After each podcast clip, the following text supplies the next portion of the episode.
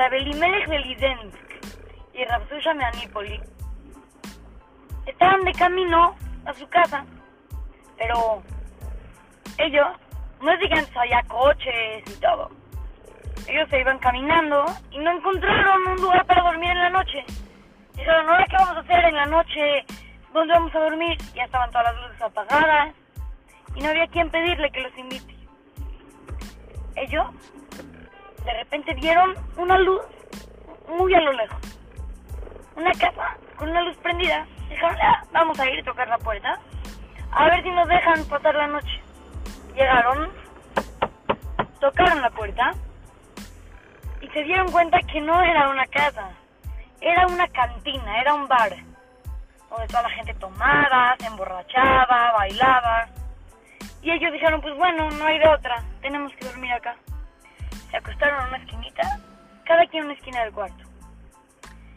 Y estaban a punto de quedar dormidos, cuando de repente llegaron unos borrachos, con Rabelimelech de Lidensk. Lo pararon y empezaron a bailar con él. ¡Eh! Bailaron, lo hicieron despertarse de todo.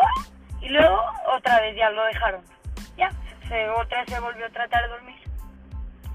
En eso le dice su hermano Rabdusha, oye, ¿estás bien? Sí, claro. Pero ni siquiera había acabado de decir el sí, claro, cuando llegaron otra vez los borrachos con Rabelimelech de Lizensk otra vez y lo pararon a bailar. Ya, estaba cansadísimo, ya, ¿cuándo puede bailar? Sí, tres, cuatro veces a Rabelimelech de Lizensk. Entonces llegó el jajam y le dijo a su hermano, oye, te cambio de esquina para que ya este, me agarren a mí, ya no a ti, a ti te agarraron muchísimas veces, que me pongan a bailar a mí. Entonces se cambiaron de esquina. En ese llegan los borrachos con Rabzusha, que estaba en la esquina de Rabelimelech. Están a punto de parar y dicen, no, no, con este ya bailamos, vamos con el otro. Y otra vez agarraron a Rabelimelech de Lidensk para bailar. De aquí podemos aprender cómo Hashem maneja cada cosa. Hashem decretó en Shemaim de que de Lidensk iba a tener que bailar con estos borrachos y no hubo manera de cambiar la situación.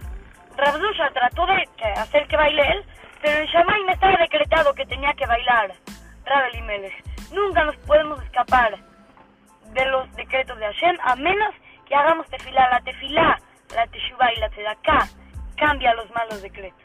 Así es que, lo saluda su querido amigo Shimon Romano para Tratubo Kids, Talmud Torah, Monte Sinaí.